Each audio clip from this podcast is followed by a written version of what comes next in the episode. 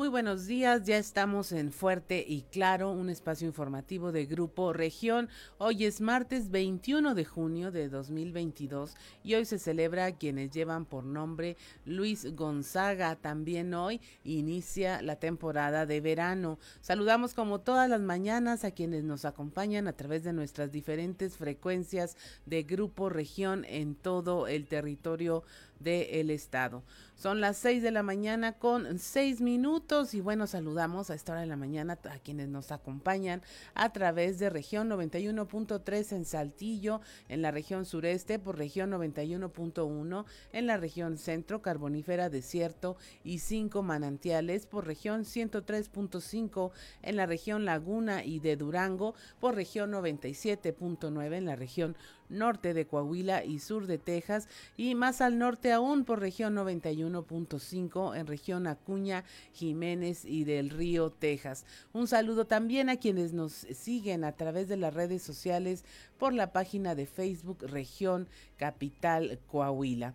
Ya se encuentra activada también nuestra línea de WhatsApp al 844-155-6915, 844-155-6915 para recibir sus mensajes, sugerencias, comentarios, denuncias y cualquier comunicación que desee usted tener con nosotros. Son las 6 de la mañana con 7 minutos y a esta hora la temperatura en Saltillo está en 17 grados, Monclova 26, Piedras Negras 26, Torreón 24 grados, General Cepeda 17 16, Arteaga 19, Ciudad Acuña 27, en Derramadero al sur de Saltillo hay 14 grados, Musquis 25, San Juan de Sabinas 26 grados, San Buenaventura eh, despierta también con 26 grados, Cuatro Ciénegas 24, Parras de la Fuente 18 y Ramos Arispe 17 grados centígrados. Pero si usted quiere conocer a detalle el pronóstico del tiempo, vamos con Angélica Acosta.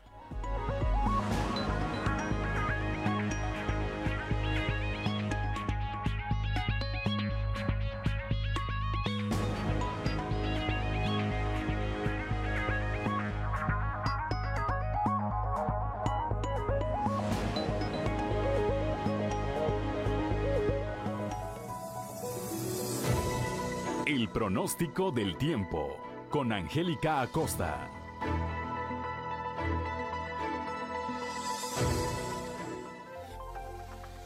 Hola, ¿qué tal amigos? ¿Cómo están? Ya es martes 21 de junio. Muy bien, mi nombre es Angélica Costa y estoy lista para darte la información del clima. Pon atención, máxima de 29 grados centígrados para Saltillo, mínima de 15. Durante el día mucho sol, un cielo totalmente claro.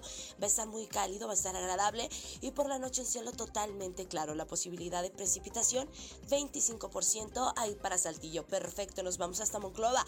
Máxima de 37 grados. Continúan las temperaturas cálidas, mínima de 23. Durante el día mucho sol, un cielo totalmente claro, muy cálido y por la noche un cielo principalmente claro. La posibilidad de lluvia 25%. Eso es para Monclova. Nos vamos hasta Torreón. También temperatura cálida, máxima de 37 grados, mínima de 22. Durante el día mucho sol, eh, un cielo totalmente claro, va a estar muy cálido y por la noche un cielo parcialmente nubladito, ¿ok? La posibilidad de precipitación 11% para Torreón. Muy bien. Ahí en Piedras Negras también temperatura cálida, máxima de 42 grados, mínima de 20 durante el día, muy muy cálido, una buena cuota de sol y por la noche un cielo parcialmente nubladito. Se va a sentir también cálido por la noche. La posibilidad de lluvia, 6% ahí para Piedras Negras. Excelente, nos vamos hasta Ciudad Acuña. Máxima de 40 grados, mínima de 25. Durante el día mucho sol, muy muy cálido por supuesto. Un cielo totalmente claro y por la noche de igual manera un cielo claro. También se va a sentir cálido por la noche. La posibilidad de lluvia,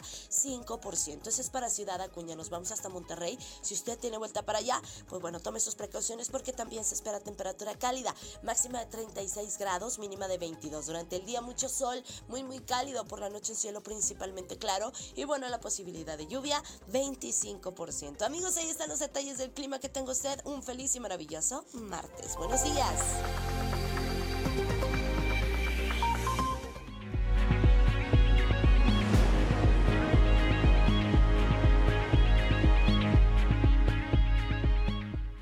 Son las 6 de la mañana con 10 minutos ya y es momento de empezar con nuestra información eh, destacada del día de hoy mil litros de ácido fueron derramados luego de que el contenedor donde eran transportadas, transportados cayeran de la camioneta en donde las llevaban. Ahí esto salpicó a un automovilista que terminó con quemaduras de segundo grado, por lo que tuvo que ser trasladado a una instancia médica para su atención. Esto ocurrió en Ramos Arizpe. Escuchemos a Francisco Javier Sánchez Aguirre, director de Protección Civil.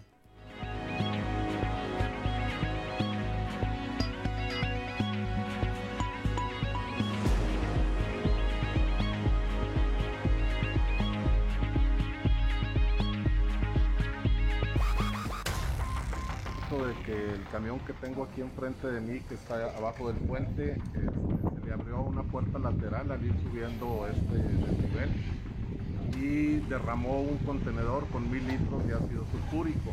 Al caer, bueno, pues se afectó el contenedor y derramó el, ácido. Entonces, bueno, pues desde ese momento acudimos aquí para, para las labores que tenemos que realizar, tanto bomberos como protección civil. Ya nos comunicamos con la empresa, ya trajeron un material absorbente que neutraliza este ácido. Y bueno, ahorita estamos en estas maniobras. ¿Personas lesionadas o afectadas? Sí, hubo una persona lesionada que iba pasando cuando el derrame, cuando recién cayó el tótem. Es el conductor de este vehículo blanco. Este, a él le salpicó parte del ácido tiene algunas quemaduras aquí en su hombro. Ya fue trasladado al hospital para su atención médica. ¿Quemaduras de primero? De segundo grado. no, no, es grave, pero sí hay que atenderlo. ¿a qué hospital fue trasladado? ¿A la ah. clínica de Saltillo? No, no, aquí en Ramos Arispe a una previa valoración aquí al Hospital Ixlero.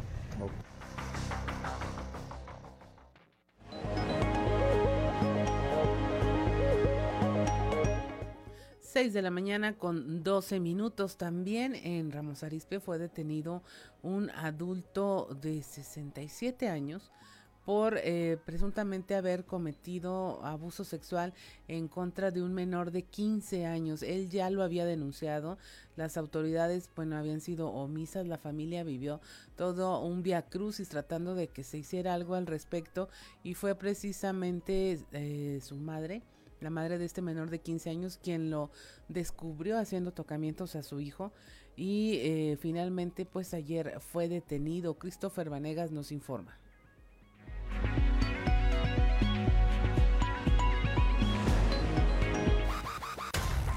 Elementos de la Policía Municipal de Ramos Arizpe realizaron la detención de un adulto mayor que realizó un abuso sexual en contra de un joven de 15 años, a quien acorraló en su propia vivienda cuando irrumpió en su domicilio. Fue alrededor de las 10 de la mañana que la madre de un joven de 15 años llegó a su domicilio y encontró a un hombre realizando tocamientos a su hijo, quien intentó quitárselo de encima pero fue sometido. Es por esto que la madre del menor llamó al sistema de emergencias 911 solicitando el apoyo de los elementos de la Policía Municipal en la calle de Copilo, en la colonia Analco, a donde arribaron los uniformados y sorprendieron a José Rosendo, de 67 años, en el interior del domicilio, al encontrarlo en flagancia, cometiendo el abuso en contra del menor, el adulto mayor, quien dijo ser un árbitro de fútbol de Ramos Arispe y que se encontraba con el joven conversando de fútbol, pero el menor negó la versión y comentó que le realizó tocamientos por lo que fue detenido. Además, elementos de bomberos acudieron y confirmaron el abuso del menor, por lo que los uniformados procedieron al aseguramiento del señalado quien fue llevado a las celdas para ponerlo a disposición del Ministerio Público, mientras que el menor fue llevado a recibir atención médica y psicológica por el abuso que sufrió. Para Grupo Región informó Christopher Vanegas.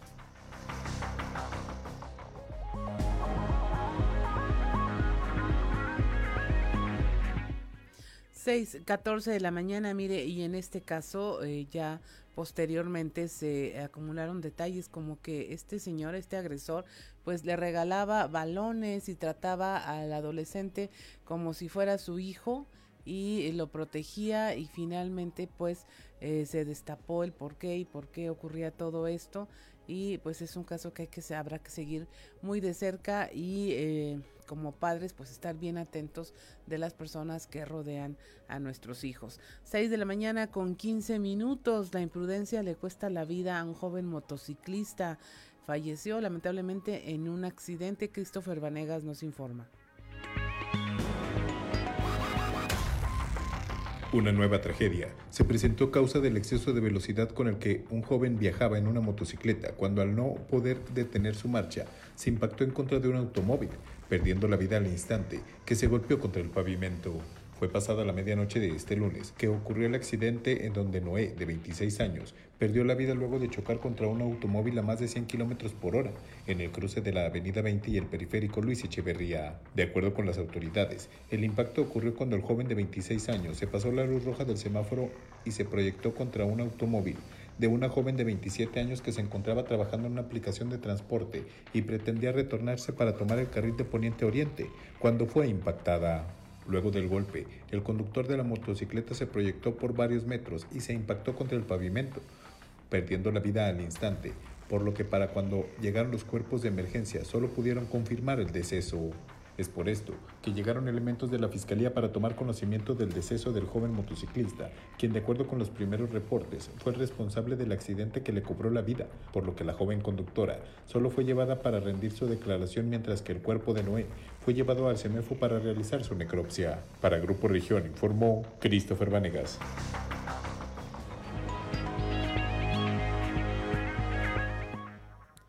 6 de la mañana con 17 minutos allá en Torreón fue detenido una persona por la ejecución del joven Said en Torreón. Él era su ex suegro y aparentemente habría pagado porque le dispararan a este joven en un crucero. Víctor Barrón nos informa.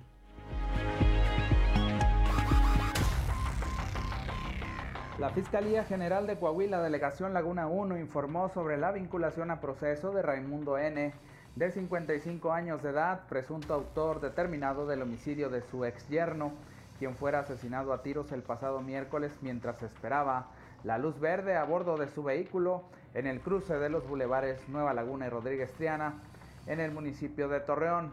Tras encontrarse datos de prueba de que el ex suegro, por conflictos familiares, habría contratado a terceros para consumar el asesinato, el juez de control dictó la vinculación a proceso y el imputado permanecerá en prisión preventiva en el Centro de Reinserción Social de Torreón.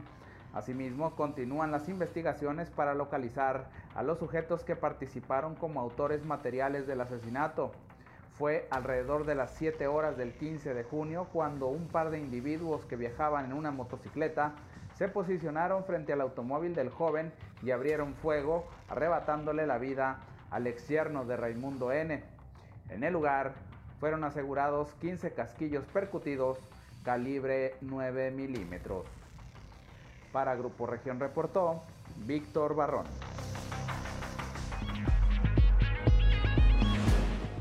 6.18 de la mañana en Ocampo vincularon a proceso a el presunto feminicida de una mujer de nombre María, quien había sido agredida, eh, golpeada y finalmente asfixiada por su expareja.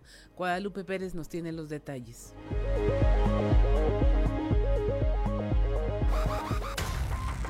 Leonardo N. fue vinculado a proceso y enfrentará una medida cautelar de cuatro meses de prisión preventiva mientras dure la investigación, esto por el feminicidio de su expareja Mariana Tividad N., en un hecho registrado la semana pasada en el municipio de Acampo.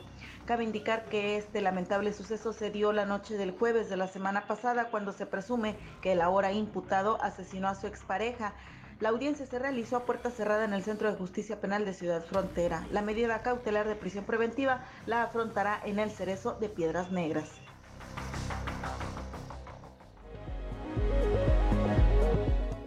...6.19 de la mañana... ...una patrulla de la Guardia Nacional... ...ocasionó un accidente en la carretera federal número 2... ...Norma Ramírez nos informa.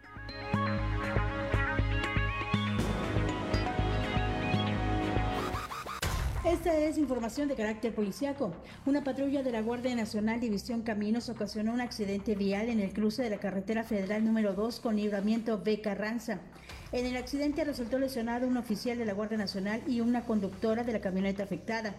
Paramédicos del H Cuerpo de Bomberos de Piedras Negras acudieron al lugar para atender a los lesionados.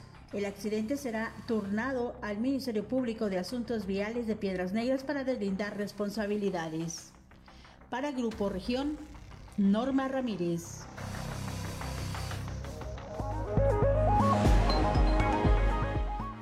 Seis de la mañana con 20 minutos, estamos en Fuerte y Claro, regresamos.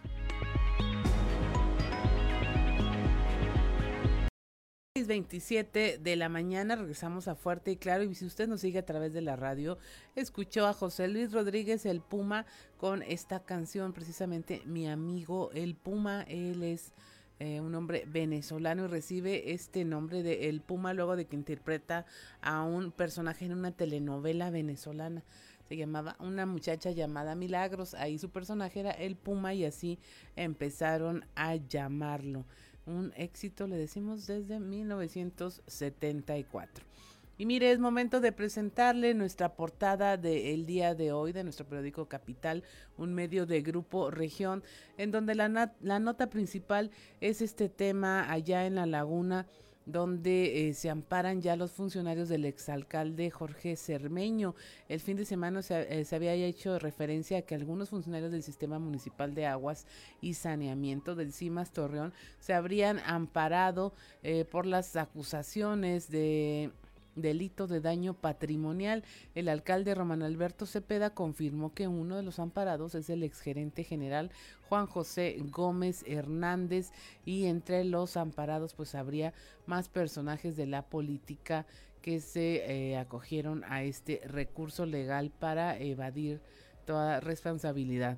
Le hablamos también del derrame de ácido que hubo en Ramos Arizpe. Hay una persona herida luego de que mil litros de ácido cayeron de un contenedor sobre en la camioneta donde lo transportaban salpicando a un automovilista que terminó con quemaduras de segundo grado por lo que tuvo que ser trasladado para recibir atención médica. Le traemos también en Ramos Arispe de un eh, caso de donde un adulto mayor abusaba de un joven de 15 años de manera sexual. Eh, fue acorralado en su propia vivienda y finalmente detenido. Un motociclista, un joven, eh, falleció luego de que viajaba en una motocicleta a muy alta velocidad. Se impactó contra un automóvil, perdiendo la vida al instante. Le traemos eh, información en donde ya se inauguraron los Juegos Deportivos Escolares por parte del gobernador Miguel Riquelme quien eh, inauguró estos, estos juegos en educación básica en su etapa estatal en la región Laguna eh, y recordó que bueno ya fueron dos años sin este tipo de eventos por lo que fue muy satisfactorio reunir a más de 1500 atletas que estarán en Torreón. Y pues aplaudió el esfuerzo de los padres de los niños por todo el interés que imprimen a estas actividades. También en la región Laguna el secretario de Inclusión y Desarrollo Social Manolo Jiménez apadrinó a graduados del telebachillerato comunitario de esta región. Ahí dijo que los estudiantes saltillenses han superado para su desarrollo y exhortó a los jóvenes a aprovechar las oportunidades que se brindan en Coahuila gracias a las políticas públicas del actual gobierno del estado. También en este acto resaltó el gran reto que tienen los estudiantes de continuar adelante en sus carreras y en estas actividades. Los migrantes siguen cruzando el río Bravo hacia Estados Unidos por segundo fin de semana consecutivo. Se detectó la presencia de grandes grupos que cruzan hacia el país del norte. Se han ubicado grupos hasta de 400 personas que intentan cruzar de manera simultánea el, Río Bravo. Y bueno aquí en Saltillo el alcalde Chema Fraustro presentó la fiesta internacional de las artes eh, Saltillo 445 esta va a ser en el marco de los festejos del aniversario de la ciudad. 6 de la mañana con 30 minutos y es momento de escuchar qué se dice en los pasillos.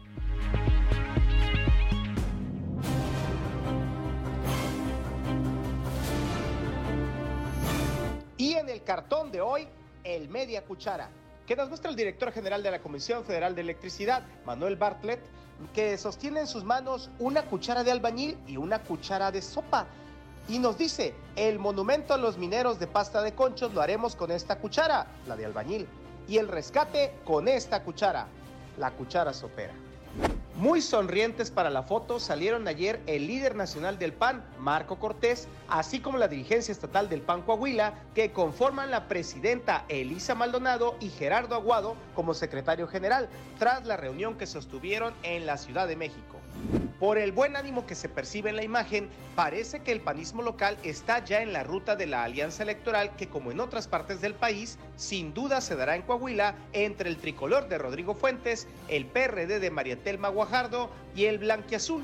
A eso se le llama estrategia. A propósito del PAN, quien sigue ganando adeptos gracias a la sensibilidad que demuestra es el alcalde de Monclova, doctor Mario Dávila Delgado quien ayer se detuvo en un accidente vehicular para atender personalmente a un repartidor herido en el accidente. Es bellísimo.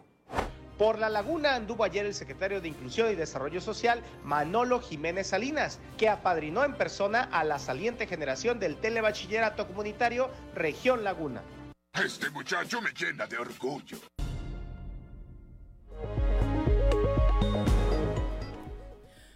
6 de la mañana con 32 minutos ya y es momento de irnos a un resumen de la información nacional.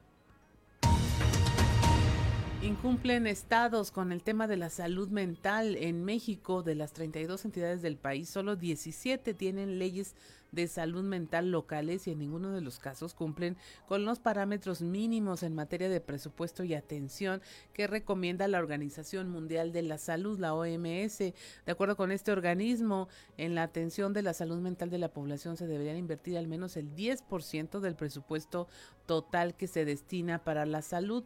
Estados como Baja California, Campeche, Chihuahua, Coahuila, eh, la Ciudad de México, Jalisco y Michoacán, además de Morelos y Nuevo León, entre otros, son las entidades que tienen leyes locales al menos para atender los problemas de salud mental. Disparan a una niña de seis años, su madre y hermana quedan heridas. Esto en un municipio de en Uruapan, Michoacán, en una comunidad. Sujetos armados dispararon contra una mujer y sus hijas. En el lugar falleció la niña de seis años, mientras que su madre y su hermana de 11 años quedaron lesionadas gravemente. Eh, los habitantes de la comunidad refieren que sujetos a bordo de una camioneta estuvieron a punto de atropellar a la familia cuando circulaban a gran velocidad.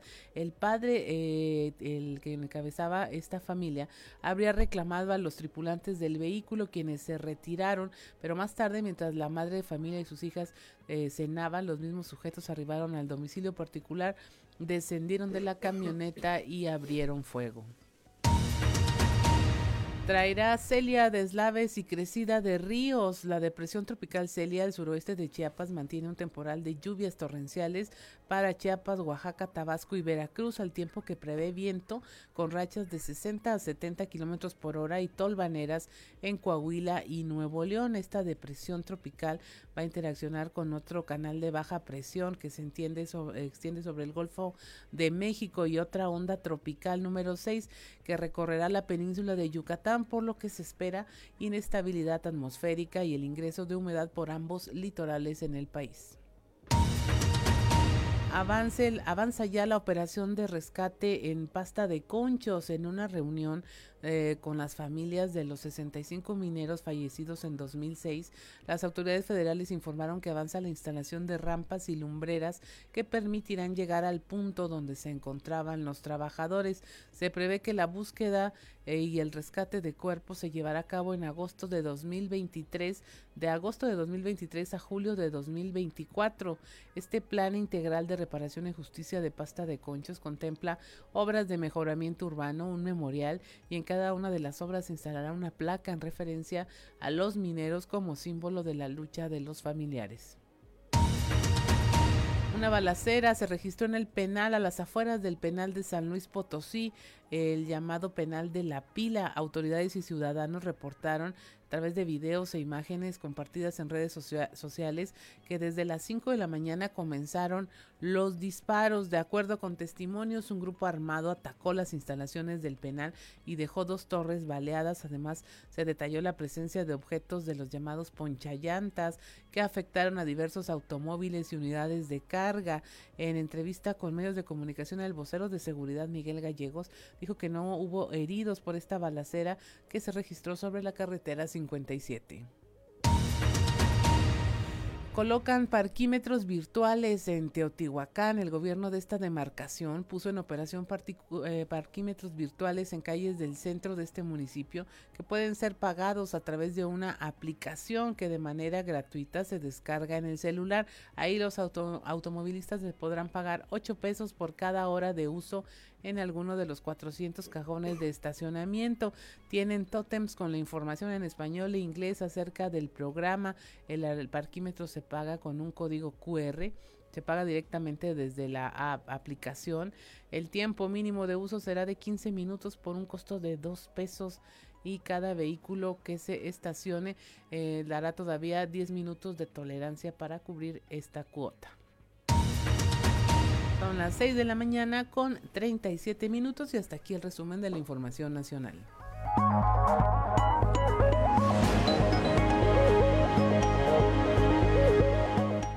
Gracias, gracias eh, Claudio Linda Morán. 6 de la mañana, 6 de la mañana con 37 minutos. Y bueno, vamos a un eh, panorama informativo por el estado. Comenzamos allá en Torreón, en la Perla de la Laguna, con Víctor Barrón. Confirman amparo de exgerente general del CIMAS Torreón. Víctor, muy buenos días.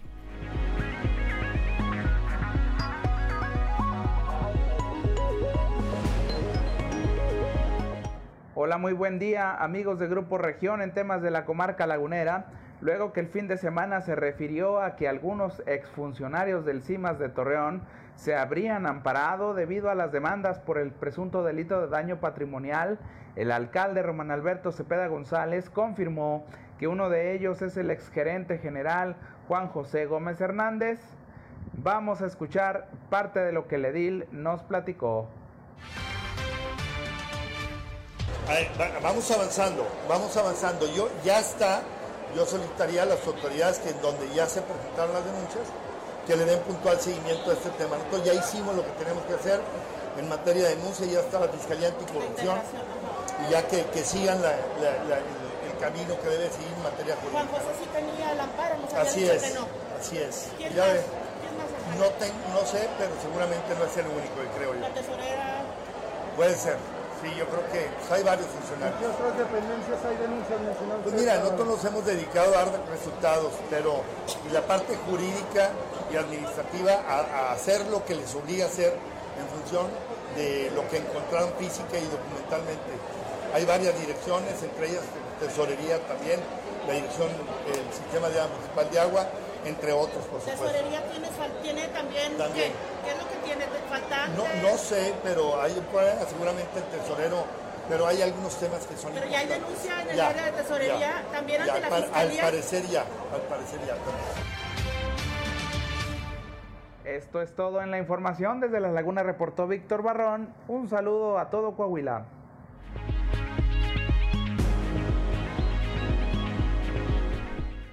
Son las 6 de la mañana, 6 de la mañana con 39 minutos. Bueno, a ver, a partir de que ya se confirma, Claudio Linda, el eh, amparo de este exfuncionario y de algunos otros, pues me parece que es muy claro la situación en la que saben que están y lo que podrá venir, y lo que podrá venir en términos eh, legales más adelante para ellos.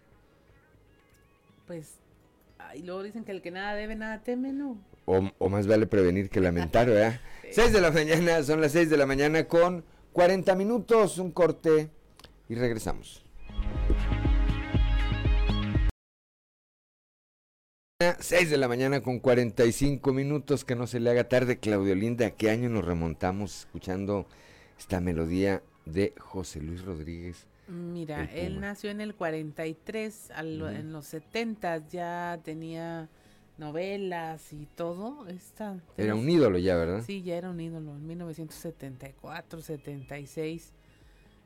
Eh, no tengo el año exacto de esta canción que fuera éxito, pero ya en el 66 firmó su primer contrato discográfico. Ídolo de, de muchas de las mamás de nosotros, ¿no? Sí. Y papás también. Que sí marcó una época, ¿verdad? Marcó una época José Luis Rodríguez, el Puma. ¿A quién le decían que se parecía al Puma? A Juan José Cornejo, ¿verdad? El de Ramos Arispe. El de Ramos Arispe, el Pumita le decían.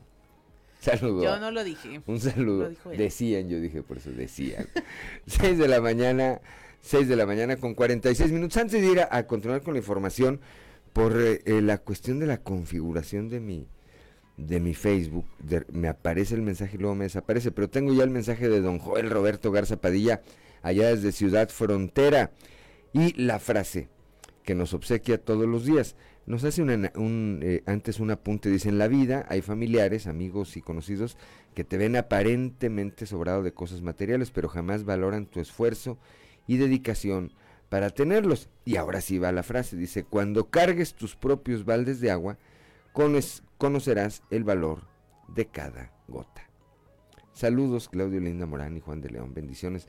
Pues sí, luego es muy fácil criticar o cuestionar eh, el éxito o el fracaso si no conocemos la realidad de lo que ocurre detrás de cada historia, repito, de éxito o de fracaso. 6 de la mañana con 47 minutos. Eh, vamos a Cuña con Ricardo Ramírez Guevara. Sorprenden a grupos de hasta 400 migrantes cruzando el río Bravo. Por segundo fin de semana consecutivo, las autoridades de la Border Patrol en Del Río, Texas, volvieron a detectar grandes grupos de migrantes que cruzan el río Bravo hacia Estados Unidos. Sin embargo, ahora los grupos son de 300 a 400 migrantes. Los grupos más grandes han sido detectados en el tramo entre Ciudad Acuña, Jiménez y Piedras Negras. A pesar de los puntos de revisión instalados en las diferentes carreteras de Coahuila, los migrantes siguen llegando hasta estos sectores sin que sean detenidos. Los grupos están formados principalmente por migrantes provenientes de Venezuela, Nicaragua, El Salvador, pero también de algunos otros países como Cuba, Chile, Colombia, incluso algunos haitianos. Sin embargo, todos están en busca del llamado sueño americano. Según se dio a conocer por la CBP, son más de 1.758 los migrantes que han sido detenidos en menos de 48 horas, lo que ha puesto en jaque a las autoridades migratorias norteamericanas, debido a que es un gran número de migrantes que son detectados, y esto dificulta las acciones de registro y procedimiento migratorio en esta zona. Apenas un fin de semana atrás, los grupos de migrantes que eran detectados oscilaban entre los 100 y 150 migrantes. Lo que sorprende ahora es la gran cantidad de migrantes que logran cruzar hacia Estados Unidos de manera conjunta, a pesar de que se han incrementado todos los operativos de vigilancia, tanto en el lado mexicano como en Estados Unidos. Informó para Fuerte y Claro Ricardo Ramírez. 6 de la mañana con 49 minutos. Gracias a Ricardo Ramírez Guevara. Claudia Olinda Morán. Continuamos con la información aquí en la región eh, sureste. El Ayuntamiento de Saltillo concretará esta semana el apoyo a Santa Catarina con eh, tanques de agua y manejo de tecnología. Esto lo señaló el alcalde Chema Fraustro. La información con Raúl Rocha. ¿Qué tal compañeros? Buen día, información para hoy. El Ayuntamiento de Saltillo concretará esta semana el apoyo de tanques de agua y manejo de tecnología al municipio de Santa Catarina, Nuevo León, dijo el alcalde José Mera Fraustro Siller. Mencionó que el viernes pasado, junto con el director de aguas de Saltillo, Jordi Bosch, se reunió con personal del ayuntamiento para platicar del apoyo que recibirá el vecino municipio de Lones en el tema del agua. Eh, muy bien, muy bien. Este, eh, tuve una comida el viernes con él. Le pedí a Jordi que me acompañara y ya tienen el plan pues, completo, ¿no? Eh, que consiste pues, en orientarlo en las situaciones tecnológicas que tenemos por acá para detección de fugas, para administración del sistema, etc. Vamos a, a llevar los cuatro tanques que vamos a incorporar la semana que entra, esta semana, perdón, martes o miércoles, y pues ya les avisaré de ese tema. En, el tema económico, ¿cuánto es el apoyo que está mandando Trujillo con los tanques y con el agua? Pues no, no es, no es económico porque eso lo están pagando ellos. O sea, el mismo Santa Catarina, él, tiene recursos para pagar lo que sea. Lo que no tienen es tecnología para la administración, el manejo y no tienen agua tampoco que les vamos a ayudar con lo que Esta es la información para el día de hoy. Buen día. Son las 6 de la mañana, 6 de la mañana con 51 minutos. Gracias a Raúl Rocha. Y vamos ahora a Piedras Negras, allá con Norma Ramírez. Piedras Negras está entre las principales ciudades que están eh, registrando las más altas temperaturas en esta temporada de calor. Norma Ramírez, muy buenos días. Muy buenos días, esta es la información desde Piedras Negras. Edgar Carballido Ramírez, meteorólogo del Centro de Prevención y Desastres Municipal, dio a conocer que Piedras Negras está dentro de los primeros lugares a nivel nacional de altas temperaturas. Además, informó que la madrugada de este martes a las 4 horas inició el verano, en donde de no llover se vivirá una situación difícil por el intenso calor que se avecina este, este verano eh, y este ya canículas se presentan, se van a estar presentando temperaturas muy muy altas. Este, seguimos eh, manejando eh, primeros lugares a nivel nacional según la, la, red que maneja la Comisión Nacional del Agua como las ciudades más calientes a nivel nacional. Y pues bueno, si es que este verano que entra mañana en la madrugada no se presentan algunas lluvias, pues sí vamos a estar manejando condiciones de temperaturas muy extremas, muy fuertes, muy intensas. Y pues bueno, ya estamos a unos días de que los chavos salgan de vacaciones, hay que mantenerlos en casa, hay que mantener, mantenerse, si hay necesidad de estar en la calle, hay mantenerse bien hidratado, ropa holgada de color, eh, mantenerse hidratado, tomar descansos periódicos, la gente que tenga la necesidad imperiosa de estar en la calle, pues que tome descansos periódicos, eh, constantemente estarse hidratando y sobre todo muy particularmente con gente que tenga problemas de, eh, de asmas, que tenga problemas de eh, respiratorios, cardíacos, azúcar y demás, eso sí hay que tener mucho cuidado porque estas temperaturas, estas condiciones particularmente a ellos les pegan mucho. Para Fuerte y Claro, Norma Ramírez. Son las 6 de la mañana con 53 minutos, Claudelinda Morán. Eh, este lunes, a través de una rueda de prensa, los integrantes de la Iniciativa Ciudadana de Defensa por la Vida y la Familia informaron su rechazo hacia la propuesta del modelo educativo del gobierno federal. Silvia López exhortó a los padres a involucrarse en este tema. La información con nuestra compañera Leslie Delgado. Buen día, informando desde la ciudad de Saltillo. Este lunes, a través de una rueda de prensa, los integrantes de la Iniciativa Ciudadana por la Defensa de la Vida y la Familia informaron su rechazo hacia la propuesta del modelo educativo entrante propuesto por el gobierno federal. Al respecto, Silvia López exhorta a los padres de familia a involucrarse en la educación de sus hijos y no permitir que el gobierno de la 4T incida en esto. A continuación, escucharemos la información. La Ley General de Educación incluye la participación de los padres de familia en la confección y aplicación de los contenidos educativos, por lo cual exigimos que haya un verdadero involucramiento de los padres de familia en este proceso que determinará el futuro de nuestros hijos. Son nuestros hijos, no hijos del Estado. Dos, que haya una genuina representación de pedagogos académicos y profesores en la elaboración de una propuesta tan grave como la que se propone para que realmente sea construida de manera científica, académica y pedagógica que coloque a México en el siglo XXI. Como madre de familia, como padres de familia, como maestra y como parte de la sociedad civil me siento sumamente preocupada y ofendida por una propuesta ideológica que me quita derechos y que pone en peligro a las nuevas generaciones de mexicanos. Agradezco la intervención y deseo que tengan un excelente día. Ya son las 6 de la mañana, 6 de la mañana con 55 minutos. Una pausa y regresamos. Mañana, 7 de la mañana en punto.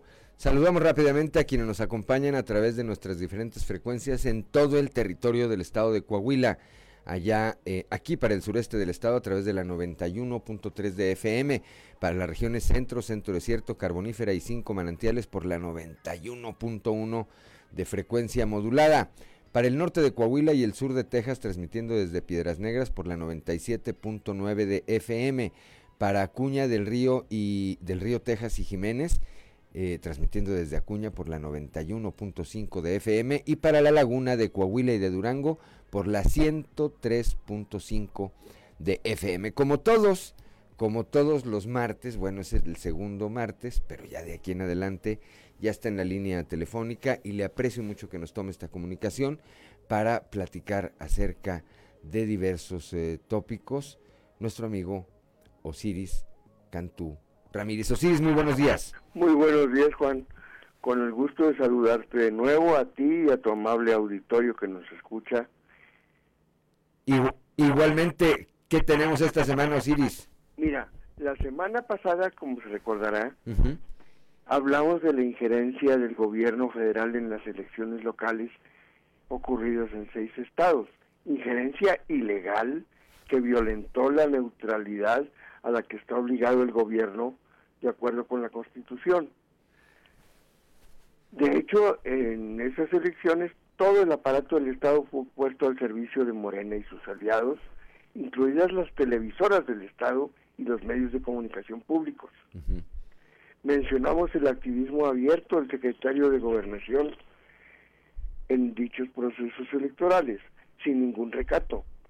Bien, en ese contexto, Juan, tuvo lugar un hecho inédito, sin precedente, la denuncia penal de Morena por traición a la patria contra los diputados que votaron contra la iniciativa de reforma eléctrica del Ejecutivo Federal. En ese...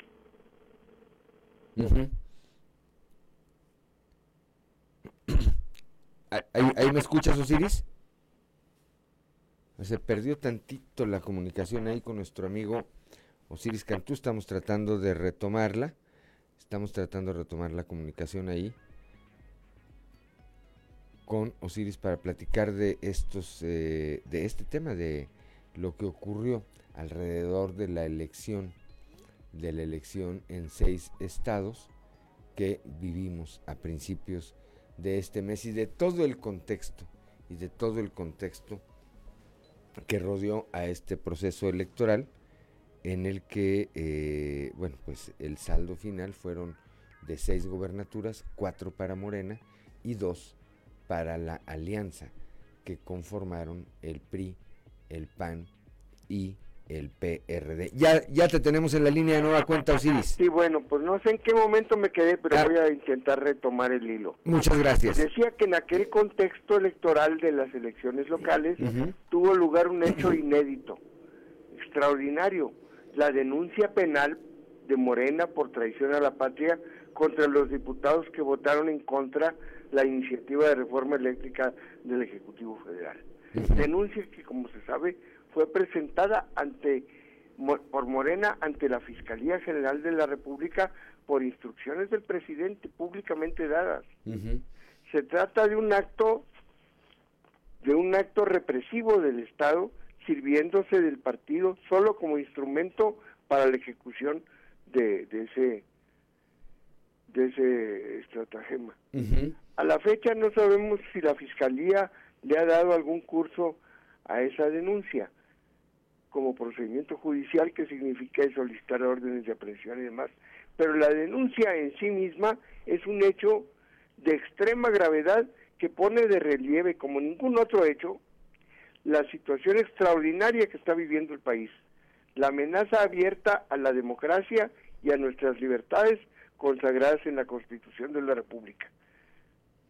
Sobre todo porque no había un antecedente de esta no naturaleza. Lo hay, es inédito, por eso decimos. Que el hecho de manifestar o votar en contra, imagínate que esto pasara en un estado, Siris, es decir, que en cualquier estado, en cualquiera de las eh, 31, 31, 32 entidades de nuestro país, un eh, Congreso local tomara una determinación de aprobarle o no una iniciativa al gobernador y que ante la negativa de esto el gobernador se les fuera con todo. Sí, e, es extra, por eso digo que es extraordinariamente grave, porque aparte es escala nacional, es un acontecimiento que no ocurrió en Coahuila, en Tamaulipas o en ningún estado, sino nacional tiene un relieve mayúsculo para las libertades públicas. Porque inhibe, es una amenaza represiva, un garrote a los diputados, independientemente del curso que tome legal ahora, ahí está la amenaza, ahí está la advertencia abierta. A ver, era lo que iba, este Osiris. ¿Qué futuro le ves tú a esta denuncia? Es decir, ¿se va a perder ahí o va a estar o va a estar ahí como una como una amenaza? Como a ver, porque falta la reforma electoral. Desde luego. Y faltan algunas otras reformas que seguramente querrá impulsar sí, también si votas en contra de la reforma electoral te puede decir que es una amenaza a la democracia, que quiere la reforma electoral, ¿verdad? Y que también es una traición a la patria. Exactamente, entonces yo creo que por ahora es una amenaza ominosa, muy grave, que no hay que dejar de, de señalar para tratar de, tratar de frenarla, porque de eso se trata también, de pararlos. No estamos condenados a que tenga éxito semejante este amenaza. Hay que pararla, hay que frenarla. ¿Cómo? Pues con los medios legales a nuestro alcance y políticos. Por cierto, es una oposición que hasta ahora se mueve en el marco de las de la Constitución y de la ley. No puede estar hablando de golpismo como lo hace con frecuencia el presidente. El presidente habla de golpismo en la oposición sin presentar una sola prueba de algún plan en, marcha de tipo golpista. Pero al contrario, fíjate, eh, es el presidente que, eso es lo que yo quería un poco decir, bueno, es el presidente nada menos que cuando ocurrió el asalto al Capitolio, él no dijo nada, al contrario, expresó solidaridad con Trump cuando le habían cuando le habían detenido en las redes sociales que tenía que no le debían conculcar sus libertades pero toda América Latina incluidos por cierto los líderes los presidentes de Venezuela y de Cuba expresaron su preocupación por la violencia desatada en aquella ocasión en, en el Capitolio. Estamos hablando de golpismo. Entonces, ¿el golpismo dónde está, verdad? Pues es yo, yo creo que esto tiene un valor muy especial. Y ahora vuelve a salir a, la palestra porque el comité, porque hay un comité de la Cámara de Representantes de Estados Unidos que está investigando los hechos para eventualmente iniciar una, una, una denuncia penal, porque no pudo hacerlo por la vía de un juicio político hace un año, poco más de un año. En dos intentos no tuvo los votos necesarios para iniciar el impeachment. Y entonces ahora investiga el comité de la Cámara de Representantes aquellos hechos para presentar eventualmente una denuncia penal a Donald Trump. Pero fíjate qué curioso que los países que expresaron repudio al, al, a la toma violenta del Capitolio, que buscaba impedir que se calificara la elección en aquella ocasión, que Donald Trump acusó de, fraudulenta, al modo de López Obrador, que cuando no gana dice que fue fraude. Y entonces yo digo, bueno, ¿dónde está el golpismo? ¿Dónde está en, en, en desarrollo el golpismo? Y aquí a lo mejor hay que convenir con el presidente López Obrador, en efecto, a lo mejor él no está solamente siendo un gobierno no es solamente, él quiere convertir lo que fue una alternancia más en un cambio de régimen, sin que fuera el, el mandato popular de la elección del 18, un cambio de, régimen. ¿Por qué cambio de régimen? por un régimen contrario a la Constitución que lo rige hasta la fecha. Porque hay muchos signos que apuntan hacia eso, eh, Osiris, y creo que en eso, bueno, pues es importante lo que tú señalas, porque habrá que estar pendientes. Son muchas las señales que se ven, que se ven en ese sentido. Pues hay que estar atentos a ver qué ocurre y vamos a seguir platicando. Yo creo que uno es que uno puede ver un conjunto de señales, incluida la que acabamos de mencionar, que es la, actitud política del presidente frente al golpe de Estado, intento de golpe de Estado en el Capitolio, que fue de solidaridad con el golpista. Abiertamente no lo estamos calumniando, ¿verdad? no estamos inventando. No, en absoluto. Entonces, ese hecho y otros constituyen lo que, bueno, ojalá que uno se equivoque, lo que puede ser un, desarrollo hacia un Estado, una dictadura de corte fascista. México que logró evitar el fascismo en los años del fascismo de las dictaduras en el Cono Sur, en Centroamérica y demás, y que fue el terror, más bien campo de la solidaridad internacional con la democracia en esos países hermanos. Pues Ahora es el que está amenazado, pero cobertura de una, con una cobertura demagógica inmensa, porque pres- el presidente se presenta al contrario como un campeón de la democracia. Pero también ese es un rasgo de los que de los golpistas que dicen que lo hacen en nombre de la democracia. Así lo hemos visto en otros países eh, cuando ocurren estos fenómenos, Si Osiris. nadie habla contra la democracia a la hora de asaltar el poder. Claro. Pues de estos y otros temas vamos a estar platicando. Pero yo quería hablar de ese punto Claro. para, para un poco vincularlo con lo que está con las elecciones y demás. Muy bien, Osiris. Como Yo siempre, les agradezco mucho su atención y les mando un afectuoso saludo. gracias, Osiris Cantú. Muy pronto. buenos días. Gracias, Juan. Hasta luego. Gracias, Osiris Cantú. Son las 7 de la mañana, 7 de la mañana con 12 minutos. Pues sí, ahí está el punto de vista de eh, nuestro amigo Osiris Cantú, que como muchos otros traen también eh, puntos de vista similares y ven, ven, platicábamos el eh, lunes con Rubén Aguilar y nos mencionaba, y nos mencionaba eh, este tema de esta relación que se está dando entre el ejército mexicano y el ejecutivo federal y decía, bueno, pues quién, quién controla a quién o cómo se está dando esta, esta relación entre estas dos eh, fuerzas. Son las 7 de la mañana, 7 de la mañana con 13 minutos de cara al proceso electoral del próximo año también. Eh, bueno, platicamos y le aprecio mucho esta mañana a la licenciada Elisa Maldonado, presidenta del Comité Directivo Estatal del PAN, aquí en Coahuila, me tome esta comunicación para platicar de algunas cosas importantes. Licenciada Presidenta, muy buenos días, le saluda Juan de León. Platíquenos, vimos que ayer estuvo eh, tanto usted como Gerardo Aguado, su secretario general, allá con eh, su presidente nacional, Marco Cortés. ¿Cómo les fue, licenciada? Muy buenos días. Hola, buenos días, Juan. Este, un saludo a toda tu, audiencia. Claro que sí, ayer me acompañó el secretario general. Hoy tuvimos ahí una reunión con nuestro presidente nacional, Marco Cortés. Todo en cuestión de, de ver ya también todo lo que viene para Coahuila para el 2023. A ver, hace, hace unos días, hace unos días, Marco Cortés, allá en la Ciudad de México, dijo que la alianza va el próximo año en Coahuila. Es- es- esto está ratificado, licenciada. Van, van, eh, eh, es un hecho ya que van con el PRI y con el PRD en alianza electoral contra Morena el próximo año aquí en Coahuila.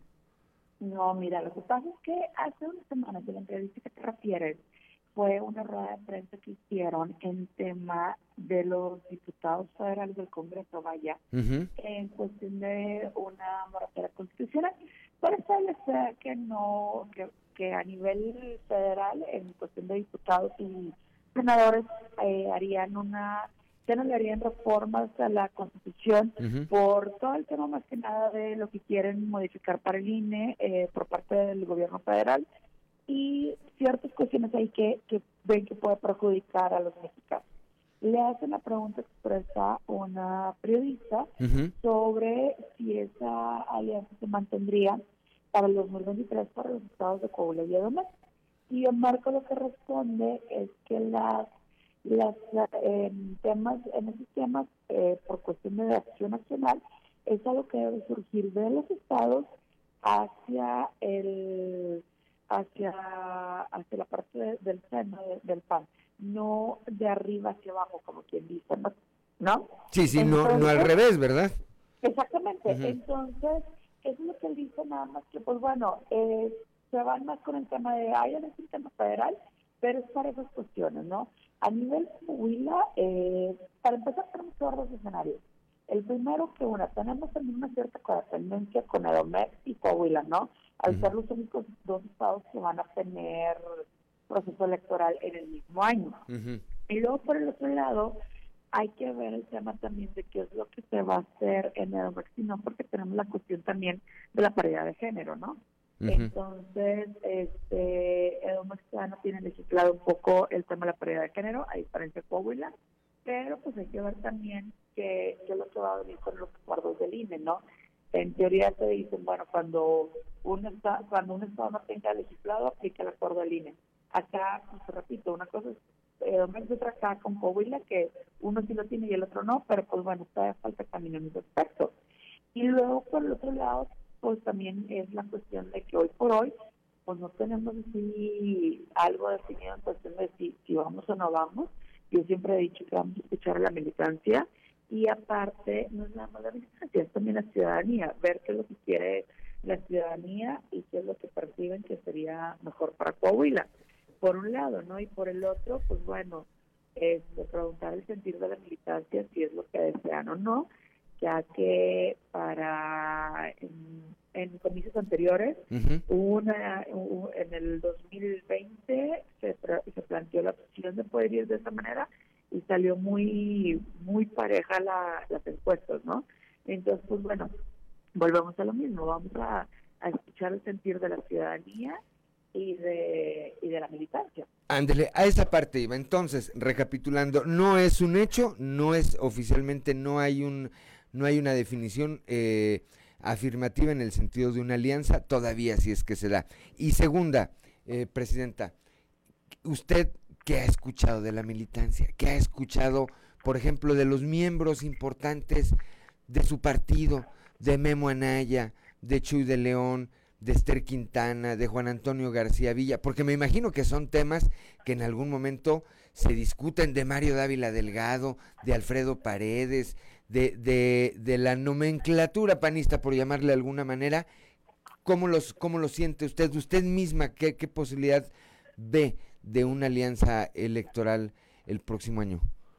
Mira, Juan, este, por ejemplo, y no es nada más de ellos, es de, en general todos los países, ¿no? Digo, todos valemos por igual, entonces el Partido Nacional está constituido de esa manera, pero hay, es como en todos lados, hay voces que, que puedan decir, no me llena del todo, pero bueno, eh, pudiera ser una cuestión de, cuidar un poco el Estado para que no haya ciertos factores o además por el bienestar de México y, pues, y va a haber quien te va a decir definitivamente que no que no transita, ¿no? Entonces, no es un secreto, si se en cualquier partido y más en un tema como Coahuila, donde históricamente siempre ha sido más la disputa entre dos partidos, pues bueno, ahora ya entran tres en juego y, y es normal, ¿no? Digo, que haya voces a favor, voces en contra y voces que estén neutralizadas digan, bueno, pues, mm, pues pudiera ser la opción, ¿no?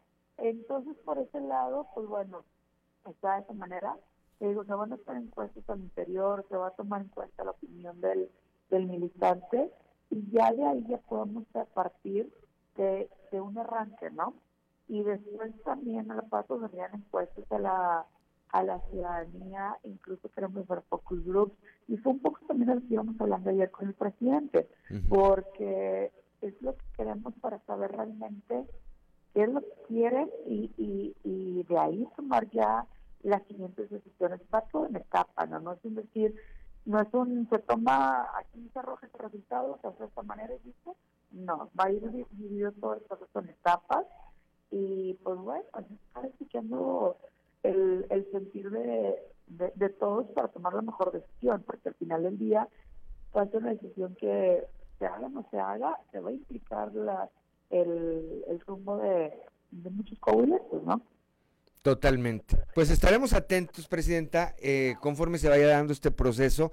Vamos a estar tratando de que de estar en comunicación con usted para que nos lo comparta. Por lo pronto, eh, esta mañana no me queda sino agradecerle de verdad que nos haya tomado esta comunicación y reiterarle que aquí están, bueno, pues están los micrófonos abiertos y, la invitación a seguir platicando, Presidenta.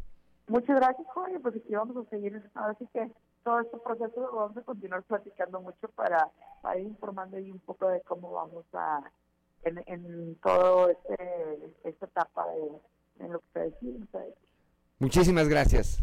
Ándale, pues, un saludo, Juan, un abrazo. Muy buen día, igualmente. Gracias a la presidenta del PAN, la licenciada Elisa Maldonado, presidenta estatal del PAN. Bueno, pues ahí nos explica, no es un hecho, no es un hecho, por lo menos al día de hoy, que haya una alianza electoral entre el PRI, el PAN y el PRD, o ella habla por lo que tiene que ver con el PAN, por supuesto, de cara a la elección del 2023 en Coahuila. Son las 7 de la mañana, 7 de la mañana con 21 minutos. No se vaya, volvemos en un momento.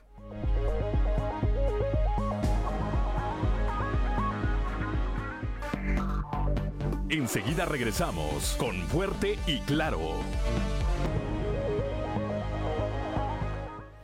Son las 7 de la mañana, 7 de la mañana con 26 minutos, ya está en la línea telefónica desde la capital del acero, Antonio Zamora con sus trizas y sus trazos. Toño, muy buenos días.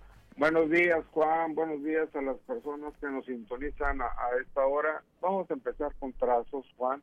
Ajá. Eh, primero el anuncio de, del Ejecutivo del Estado, del gobernador Miguel Riquelme, de que la quinta ola de COVID-19 ya, ya se encuentra en Coahuila por lo que las medidas de precaución se deben extremar para evitar aumenten los contagios. Y esto lo escribió en las redes sociales, ¿no? La, la, presencia del, virus o, ese renacimiento. Eh, y mencionó la quinta ola presenta un leve aumento de casos, pero no se ha reflejado en hospitalizaciones ni lamentables defunciones, escribió en sus redes sociales. Eh, Juan, fíjate, eh, el tema es que por acá en, la región centro, en San Buenaventura, para ser precisos, en la clínica 10 del Seguro Social hay siete casos positivos de COVID. Tres asistentes, dos médicos de consulta familiar, la administradora y un médico de urgencia. Ahí nomás para que para que te des un, un quemón de cómo andan las cosas y en el juego de estrellas de, la Liga Mexicana, la mayoría de los aficionados eh, pasó el filtro de revisión con el cubrebocas puesto. Pero como eso de la tercera entrada, Juan, ya nadie traía cubrebocas. Pues es que es difícil también, Toño. A ver, estás en el juego. Sí, control. Eh, tienes que, como un requisito, obviamente, tienes que entrar con el cubrebocas, siguiendo las medidas sanitarias. Pero ya sentado, pues estás degustando ahí algún eh, algún alimento, alguna botana, una co un refresco, un, eh, una cerveza, alguna cosa, ¿no, Toño? Pues sí, sí, este, pero bueno, no sé, mira, yo, yo vi muy poquitas personas con cubrebocas que hacían eso que tú dices y que le daban un, trago al líquido bambarino y se volvían a poner el cubrebocas. Claro que ya la, la, mayoría ya le valió ese tipo de situaciones. Y ojalá, y eso luego no digamos, ah, aumentaron los casos en, en precisamente por, por, por esto, ¿no? O sea, es lo que hay que estar pendiente. Ahora, afortunadamente, los positivos ya te dan cuatro o cinco días después de que de, supuesto contagio, ¿no? Entonces pronto lo vamos a saber. Lo que sí es cierto es que han aumentado los casos.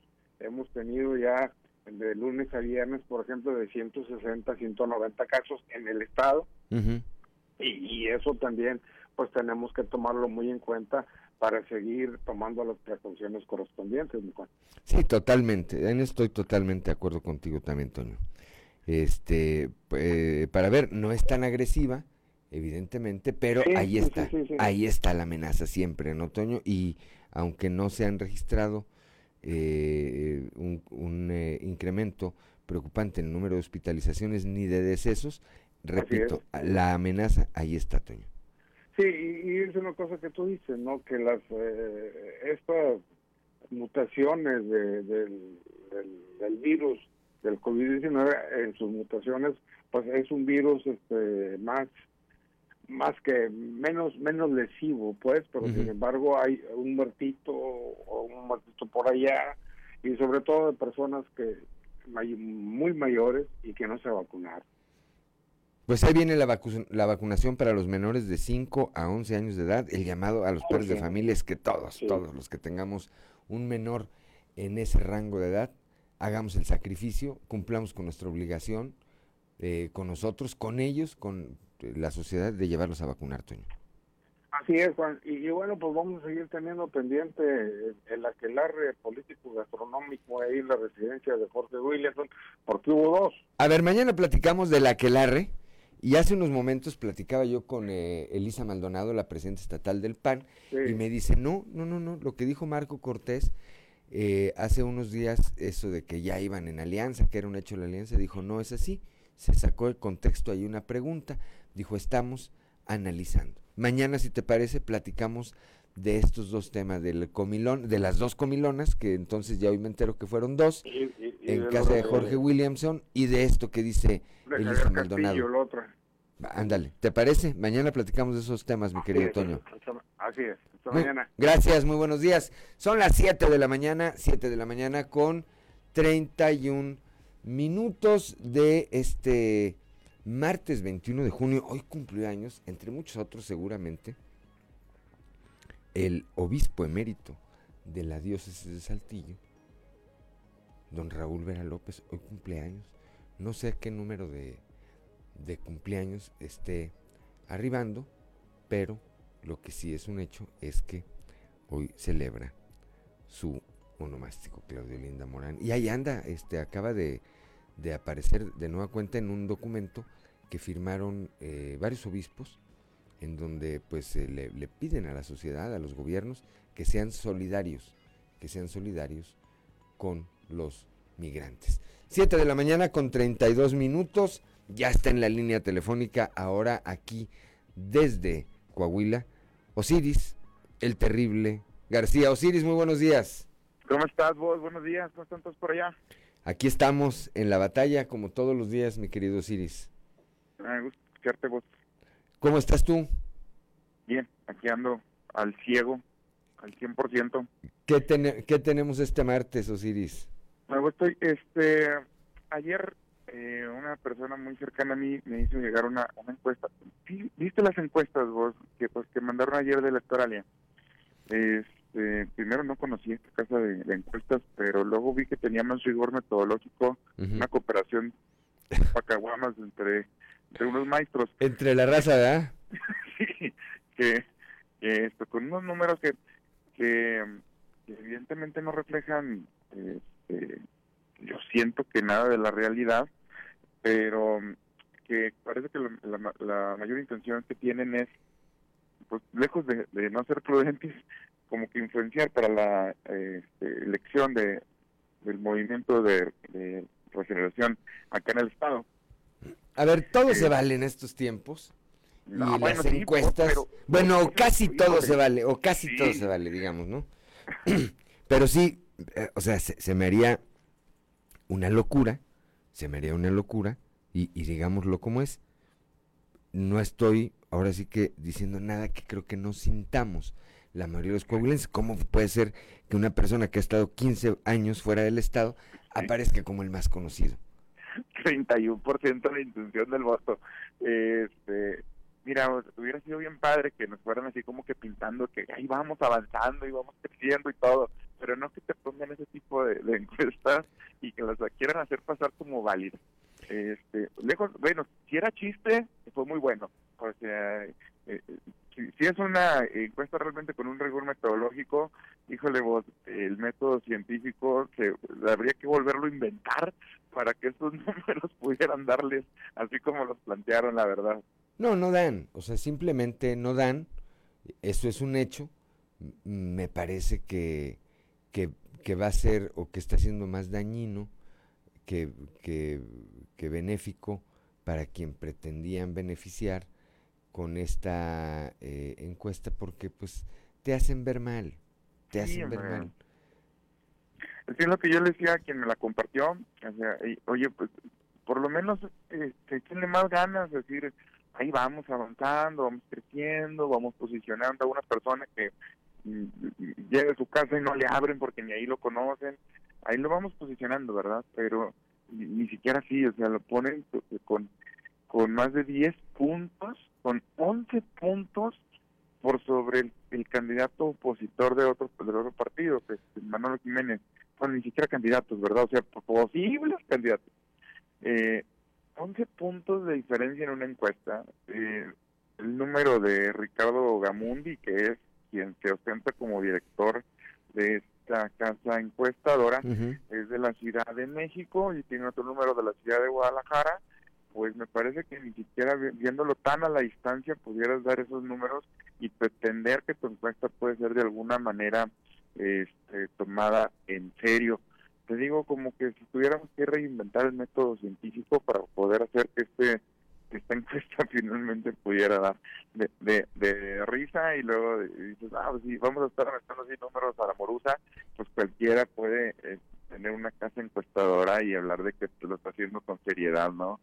Sí, a ver, no da, no da. Eso No, no. hay que decirlo. Eh, eh, eh, iniciaba yo mi comentario contigo en el sentido de que son tiempos de encuestas. Estoy de acuerdo. Estoy de acuerdo en que son tiempos de encuestas. Este, y que pues todo se vale. Todo se vale, pero también tampoco tampoco hay que ahora sí que tampoco hay que irse al extremo, ¿verdad? Sí, hombre, pues hay que se vean ve- verosímiles, aunque sea, ¿no? Me parece que fue un, un esfuerzo eh, fallido. Creo que no, creo que no, no, no corresponde a la realidad. Vaya. No, no. Y- sería pueden el- ser bastante competitivos, vos. En esto puede ser bastante competitivos, pero hasta, hasta tachar mentiras hay que saberlas echar. Y la otra, la otra cosa que quería platicar contigo que está realmente este, bastante importante es la declaración que te acaba de dar Elisa Maldonado, que es la, la dirigente del CEN, acerca de esta eh, alianza que no está, pues, en realidad eh, concreta, que todavía no está eh, finalmente fijada y que todavía están hablando de preguntarle a la militancia y a la ciudadanía acerca de cómo verían esta integración de la alianza en lo que viene siendo el estado de Coahuila Ujú. para la siguiente elección y que también me parece bastante relevante porque al final de cuentas ahí aunque el PAN esté más desmoronado que, que que una rosca de reyes en una primaria después del 7 de enero eh, pues sí representa sus 130 mil votitos al menos en la última elección y que al último se van a andar arañando porque van a hacer falta ¿verdad? Sí, ese eh, a mí también me parece bastante relevante por la postura que da eh, eh, la presidenta del PAN aquí en Coahuila que dice no no no no no no no no no no se confundan aún no es no está formalizada esta eh, eventual alianza y le vamos a preguntar a la militancia dice y le vamos a preguntar pues a quienes conforman lo que yo le decía la nomenclatura del PAN yo no sé qué diga Memo Anaya que diga Chuy de León, Esther Quintana. Es más, aquí le vamos a, vamos a hacer un ejercicio de esa naturaleza. Ya, a partir de mañana vamos a preguntarle a algunos miembros destacados del PAN qué piensan de ir en alianza con el PRI y con el PRD el próximo, el próximo año a esta elección, que evidentemente va a ser competida. Eh, Osiris. Sí. eso, eso no podemos eh, eh, negarlo eh, va a ser competida y va a ser interesante ver qué dicen la nomenclatura, pero también la militancia del PAN, ¿verdad? Sí, claro. No, y, y bien importante también vos, este, reconocer a la voz de Alicia Maldonado, porque desde que tomó protesta no la escuchaba, y ahorita volverlo a escuchar ya me acordé cómo habla vos, porque así pensé que Gerardo Boa era el único que tomaba las decisiones ahí. Entonces es reconfortante ver que Elisa sigue respirando, sigue siendo la dirigente y que le volví a conocer, a conocer la voz. Ahí está, ahí está la presidenta del PAN, bueno, pues haciendo lo que le corresponde como presidenta de este partido y bueno, pues ahí escuchaste también, eh, es- eh, se hizo el compromiso de seguir platicando eh, Sí. para ver cómo va evolucionando este, este y otros temas que seguramente tendrán eh, o irán saliendo de aquí en adelante, porque aunque legalmente todavía no, eh, es así, nadie puede decir que estamos ya, nadie puede negar que estamos ya en un año eminentemente político. No, a Eh, punto sí, de iniciar el baile, a punto de iniciar el baile. ¿Verdad? Pues eh, platicaremos el viernes, si Dios quiere, ya hace falta vernos, prometido Sí, vernos aquí el viernes, prometido vernos aquí el viernes, me voy a traer, como yo no sé tocar guitarra, casi, casi me da un infarto por subir la última vez, vos, y no estaba. no, no, no, aquí nos vemos el viernes, yo no tengo guitarra, pero me voy a tener un triángulo, con un triángulo te voy a acompañar, Hombre, un triángulo con el güiro, con alguna cosa. ¿eh? Te voy a llevar uno. Bueno, aquí nos vemos el viernes, Osiris. Seguro, seguro. Gracias como siempre. Sí. Gracias, Osiris García. 7 de la mañana, son las 7 de la mañana con 40 minutos. Una pausa y volvemos. Estamos en Fuerte y Claro.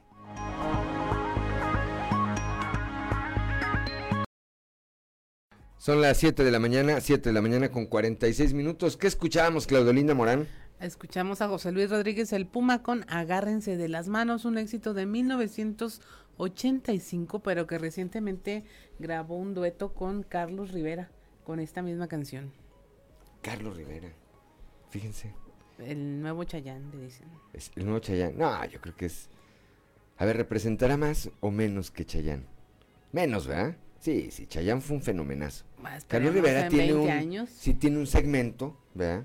Tiene un segmento de gente que le gusta, sobre todo el público femenino, ¿verdad? Este, pero, no, no compararlo con Chayán.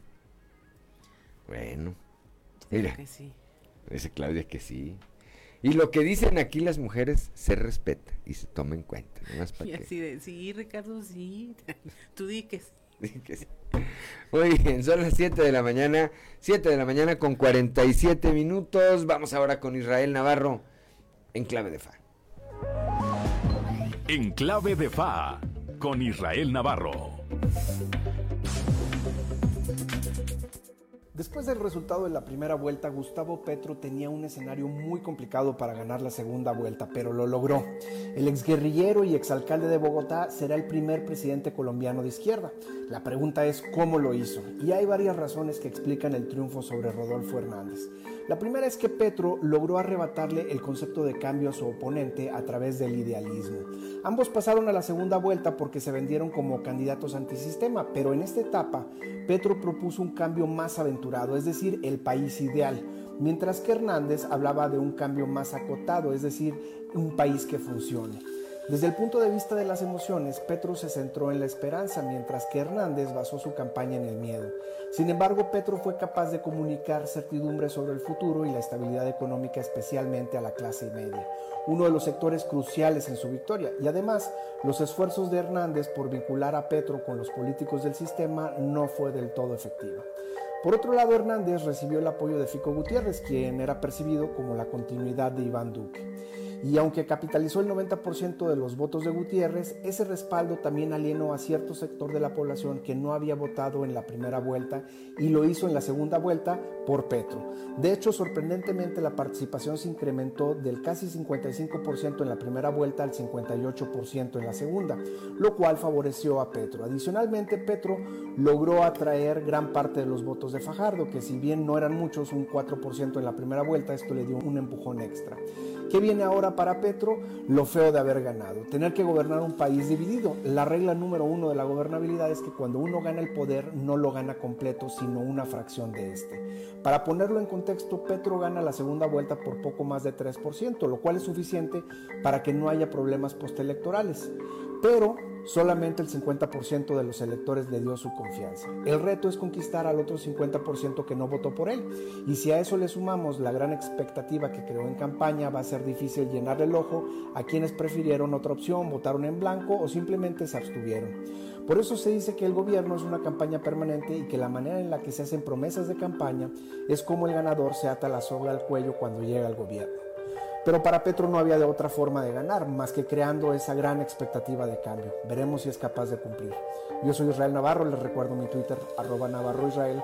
Nos escuchamos a la próxima.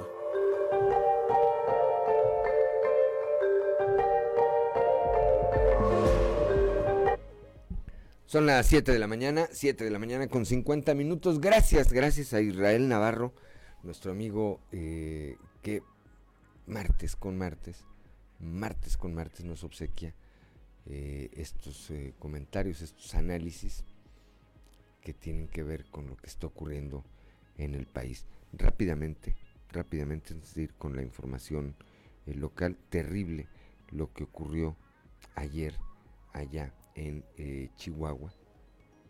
dos miembros de la comunidad jesuita fueron pues asesinados ayer, eh, hoy por la mañana, hoy por la mañana, la Compañía de Jesús emitió un comunicado donde da a conocer esto. Eh, fueron asesinados los hermanos Javier Campos Morales y Joaquín César Mora Salazar. Lo peor es que por lo menos hasta anoche en el comunicado no viene eh, esta circunstancia, pero por una comunicación que yo tengo directa ahí, no solamente fueron asesinados, sus, cuerpos fueron pues secuestrados, no habían sido devueltos por quienes les quitaron la vida. Rápidamente, el gobernador Miguel Riquelme inauguró el día de ayer los eh, Juegos Deportivos Escolares de la Educación Básica en su etapa estatal en la región Laguna. En su discurso comentó que como mandatario estatal le da mucho gusto regresar a la actividad deportiva, educativa y cultural. Fueron dos años, dijo el gobernador, sin este tipo de eventos, pero hoy es una gran satisfacción verlos aquí. Más de 1.500 atletas estarán en Torreón y quiero darles un fuerte aplauso a los padres de los niños por todo el interés y por todo el empeño que imprimen, expresó. Se dijo segura de que esta será una gran competencia inolvidable para todas y todos y los invitó a que visiten el teleférico Torreón de forma gratuita, pues es uno de los mayores atractivos de esa región. 7 de la mañana con 52 minutos, Claudio Linda Morán. A la padrinar a la generación 2022 de los telebachilleratos comunitarios de la región Laguna, el secretario de Inclusión y Desarrollo Social Manolo Jiménez resaltó el reto que las y los estudiantes coahuilenses han superado para su desarrollo y exhortó a los jóvenes a aprovechar las oportunidades que en Coahuila se brindan gracias a las políticas públicas del gobernador Miguel Riquelme. Dijo que Coahuila sin duda es uno de los mejores estados para vivir del país, es de los estados más seguros con más oportunidades e inversiones y esto es bueno para su carrera profesional y para lo que quieran emprender o hacer. Coahuila dijo es una tierra de oportunidades. También extendió las felicitaciones a las madres y padres de los estudiantes que junto con ellos trabajaron para obtener este logro académico y los exhortó a continuar apoyando a sus hijos, impulsando programas y acciones que mejoren su calidad de vida. En este mes de junio, dijo, iniciamos con las graduaciones, eh, agradeció a sus ahijados por la invitación a ser parte de ese momento importante en su vida en este telebachillerato comunitario de la región Laguna. 7 de la mañana con 54 minutos. El día de ayer también el alcalde José María Frausto presentó la Fiesta Internacional de las Artes Saltillo 445 que se con la que se va a celebrar el aniversario de la ciudad y permitirá acercar las actividades a todos los sectores de la población. El alcalde agradeció el apoyo de la administración estatal que encabeza Miguel Riquelme, quien ha sido un importante aliado, dijo, de Saltillo para la realización de estos grandes eventos. Tenemos mucho que festejar. Celebramos que a 445 años de su fundación, nuestro municipio está cada vez más unido, más fuerte, más seguro y con un crecimiento consolidado.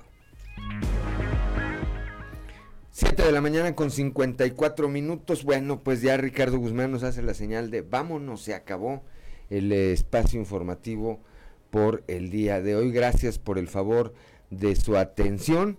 Eh, lo esperamos el día de mañana a partir de las 6 y hasta las 8 de la mañana aquí en Fuerte y Claro. Un espacio informativo de Grupo Región bajo la dirección general de David Aguillón Rosales. Yo le agradezco como siempre a Ricardo Guzmán en la producción, a Ricardo López en los controles, a Claudio Linda Morán por su acompañamiento, a Cristian Rodríguez y a eh, Ociel Reyes, Ociel Reyes y Cristian Rodríguez que hacen posible la transmisión de este espacio a través de las redes sociales. Antes de despedirme le mando un saludo a mis muchachos que ya van a la escuela. Hay que ir a la escuela, hay que ir a la escuela todos los días, es la única manera de superarse y de salir adelante. Yo soy Juan de León y le deseo de verdad que tenga usted el mejor de los días.